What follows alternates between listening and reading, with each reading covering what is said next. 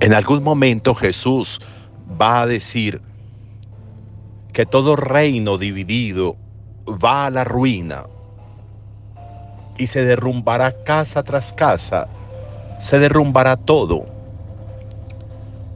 La división, la fragmentación de lo que debería estar unido, integrado, produce ruina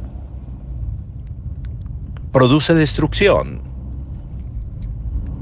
Cuando los sentidos no están integrados, cuando no se corresponde un sentido con el otro, cuando no se corresponde el pensamiento con la acción, cuando no se corresponde el sentimiento con la decisión, cuando no se corresponde el deber ser con la realidad, entonces hay división,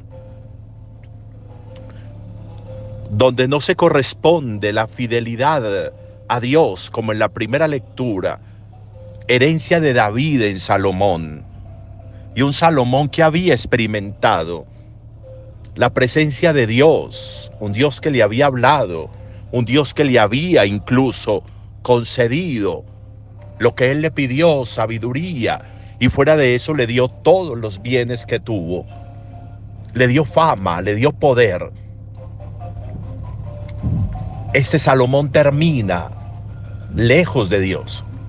Este Salomón termina con el corazón dividido, rindiéndole culto a esos dioses paganos. Se dejó llenar de lo que decían sus mujeres. Y terminó mal.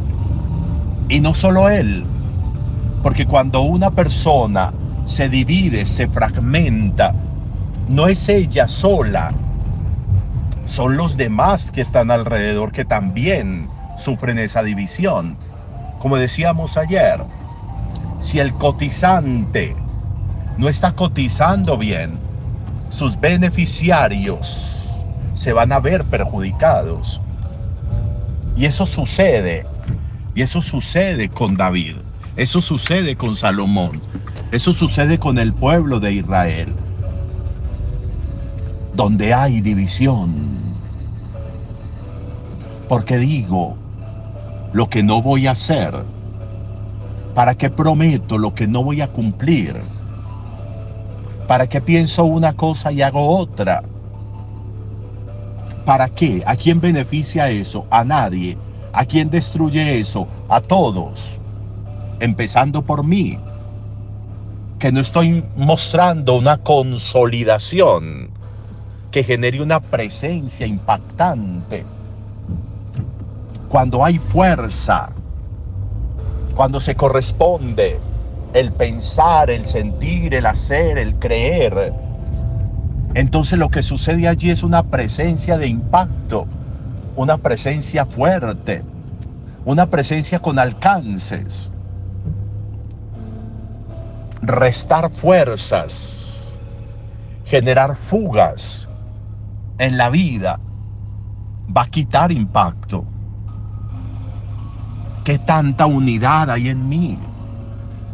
Qué tan integral voy siendo, qué tanta fe va amalgamando mis sentidos, mi mente, mi vivir, mi relacionarme, qué tanto va produciendo en mi vida ese ejercicio, qué tanta cohesión hay en mí.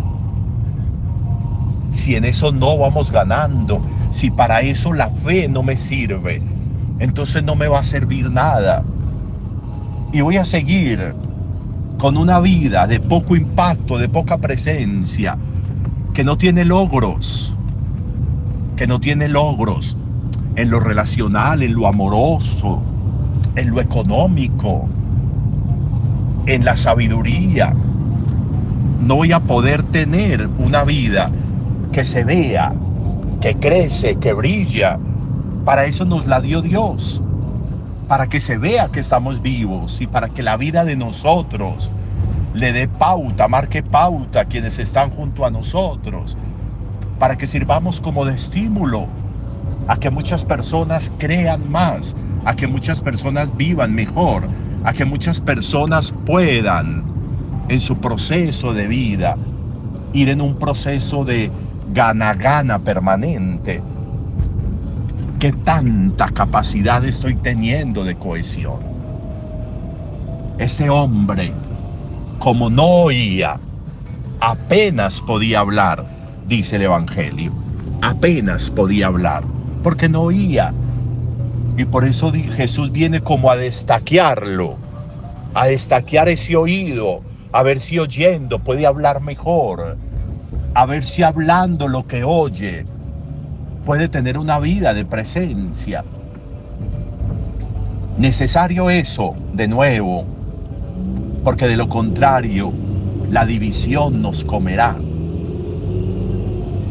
Y lo que se divide difícilmente puede volver a restaurarse. Por eso el libro de los reyes insiste. Y esa división del reino de Israel dice, dura hasta hoy. Está anunciando que hasta hoy subsiste esa división. Por eso es importante procurar que no exista la división, sabiendo que es difícil restaurarla. Mantengamos la unidad, mantengámonos unidos, mantengamos intacto en el corazón, en el alma, en la vida, en el ser, todo aquello que permite que se vaya amalgamando la vida en un solo ser. Para eso es la fe, para eso creemos. Por eso Jesús le hace una oración al Padre. Padre, que todos sean uno, como tú y yo somos uno. Buen día para todos.